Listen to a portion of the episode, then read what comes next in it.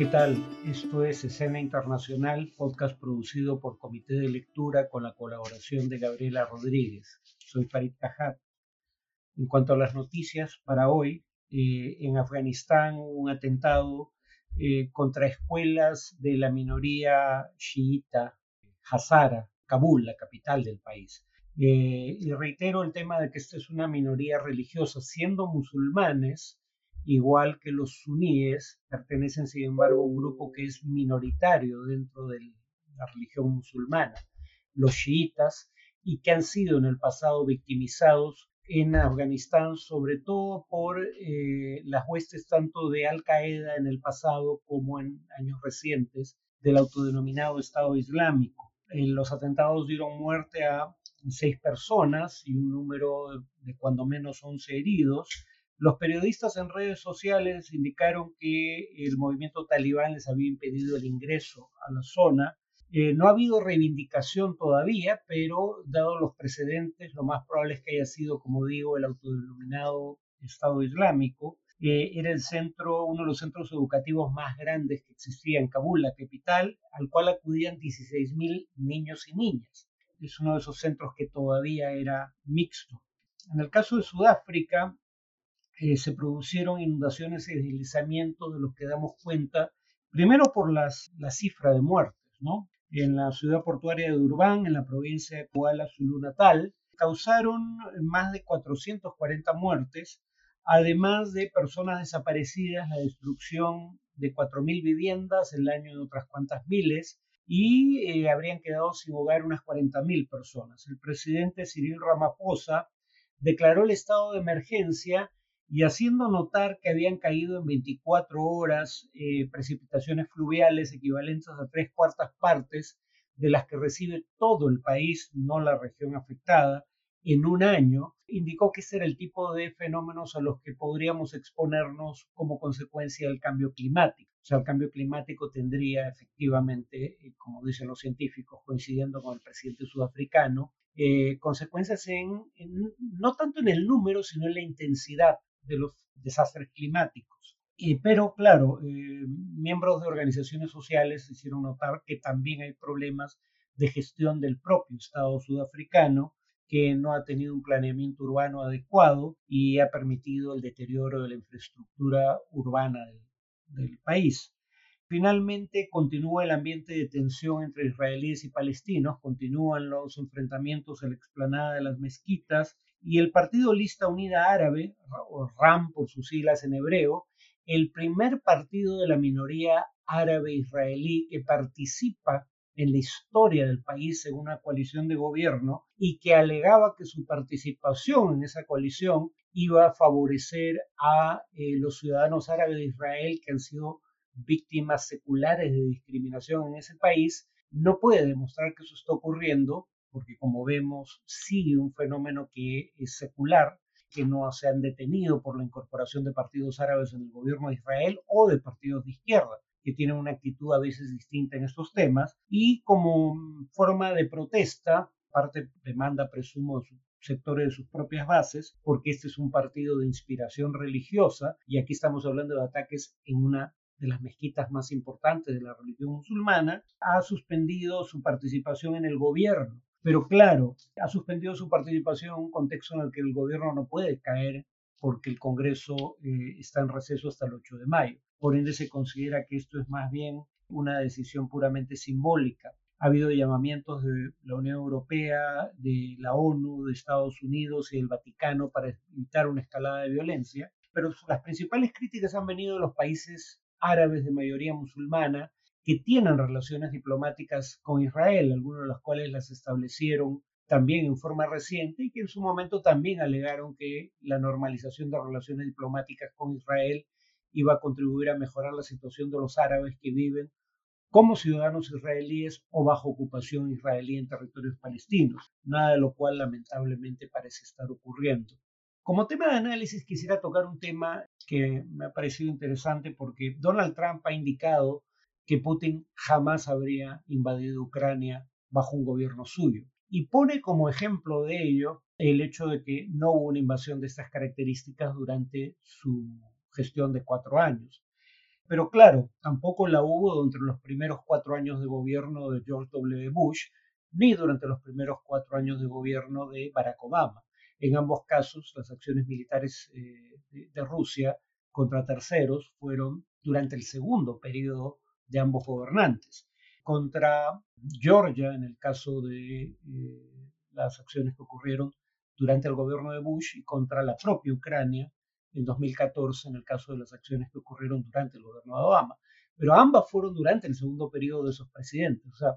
que no haya habido una acción similar durante el primer periodo y por ahora único de Trump no es indicio de que no pudiera haber ocurrido en el futuro, sobre todo en un segundo periodo de Trump. Y además habría que decir que la escalada de la presencia rusa,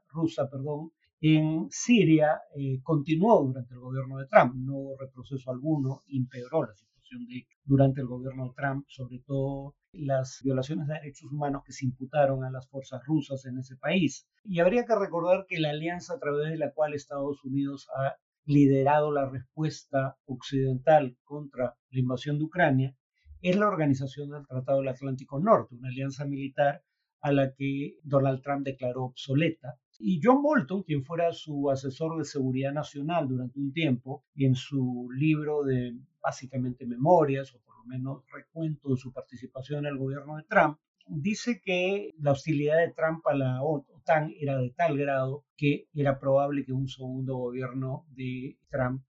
de haber sido reelegido, eh, se hubiera retirado de esa alianza militar. En otras palabras, Estados Unidos no habría tenido el mecanismo de coordinación que le ha permitido liderar una respuesta colectiva de las potencias occidentales. Habría que recordar que según Robert Mueller, ex jefe del FBI, pero de filiación republicana, Rusia intervino en el proceso electoral de 2016 en Estados Unidos en favor de Trump no en contra suya precisamente, que en 2018, en la reunión de Helsinki, Trump tomó posición en favor de Putin y en contra de sus propios servicios de inteligencia que le decían que Putin o el gobierno de Rusia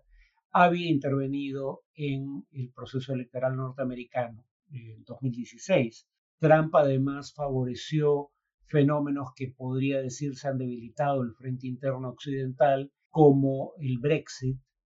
y eh, a candidatas como Marine Le Pen en las elecciones francesas, que recordémoslo de ganar las elecciones de este domingo, tema al que nos referiremos en el podcast del sábado, hubiera probablemente, bueno, ha indicado que, eh, perdón, de ganar las elecciones el domingo, eh, se retiraría de la estructura de mando de la OTAN. Antes de ser presidente, Trump visitó Rusia en 2015 diciendo que él era partidario de levantar las sanciones aplicadas contra ese país como consecuencia de eh, su ocupación y anexión de Crimea en 2014. Y recordemos que la razón por la que Trump fue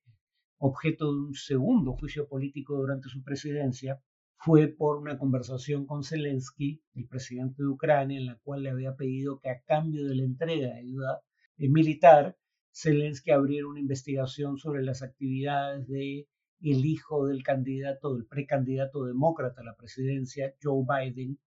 en Ucrania, porque era miembro del directorio de una empresa importante de hidrocarburos en ese país. Ahora, lo que sí es cierto es que la ayuda de Estados Unidos a Ucrania en el plano militar se incrementó a partir de 2018 durante el gobierno de Trump. O sea, Trump corrigió su actitud inicial hacia la situación en Ucrania y aumentó, como digo, la ayuda militar eh, a partir de 2018 hasta su retiro del gobierno, incremento que eh, fue increyendo luego con el gobierno de Biden. Pero en general no hay absolutamente nada en los indicios que acabo de enumerar que sugiera que Putin tuviera algún temor a las consecuencias de invadir a Ucrania de haber ocurrido durante el gobierno de Donald Trump. De hecho, Trump en vísperas, en las vísperas mismas de la actual invasión rusa de Ucrania, el día 23 de febrero, recordemos que la invasión se inició el 24, o sea, el día siguiente, dijo cosas como las siguientes. Así que Putin dice ahora que una gran parte de Ucrania es independiente y yo digo, ¿cuán inteligente es eso?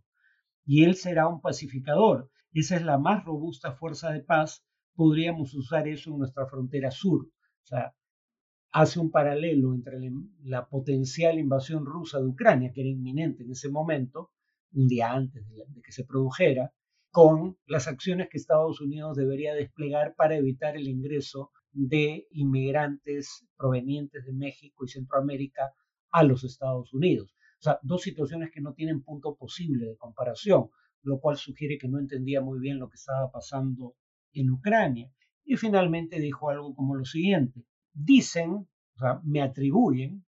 que Trump dijo que Putin es inteligente. Yo digo, está tomando un país o capturando un país por unos dos dólares de sanciones. Diría que eso es muy inteligente, un día antes de la invasión. O sea, nuevamente eh, su actitud era francamente eh, celebratoria respecto a lo que estaba a punto de hacer Putin. Ahora, claro, probablemente él no pensó que una acción militar rusa iba a tener las dimensiones que hemos visto. No pensó, como casi nadie, en realidad, de que Putin iba a intentar capturar la capital de Ucrania, Kiev, y también la segunda ciudad, Kharkiv. Y claro, una vez que eso ocurre, tanto Trump como otros miembros de la derecha radical estadounidense, como Tucker Carlson, que era eh, de Fox News, que era un firme partidario del gobierno de Putin, cambian de posición y deciden criticar las acciones o en algunos casos incluso condenar las acciones de Putin en Ucrania, pero eso solo después del hecho consumado. Hasta ahora habían sido eh, firmes defensores del gobierno de Putin y Trump en más de una ocasión ha manifestado su admiración por líderes autoritarios, diciendo en su momento, cuando era presidente, que hubiese deseado ser capaz de aplicar en los Estados Unidos algunas de las medidas autoritarias desplegadas en sus respectivos países por gobernantes como Putin o Xi Jinping. En ese sentido, eh, esto ahora termina siendo un boomerang que retorna en su contra. Bueno, eso es todo por hoy. siguiente podcast es el sábado. Como ya dije, el tema van a ser las elecciones presidenciales en Francia y para el Congreso que se lleva a cabo este domingo.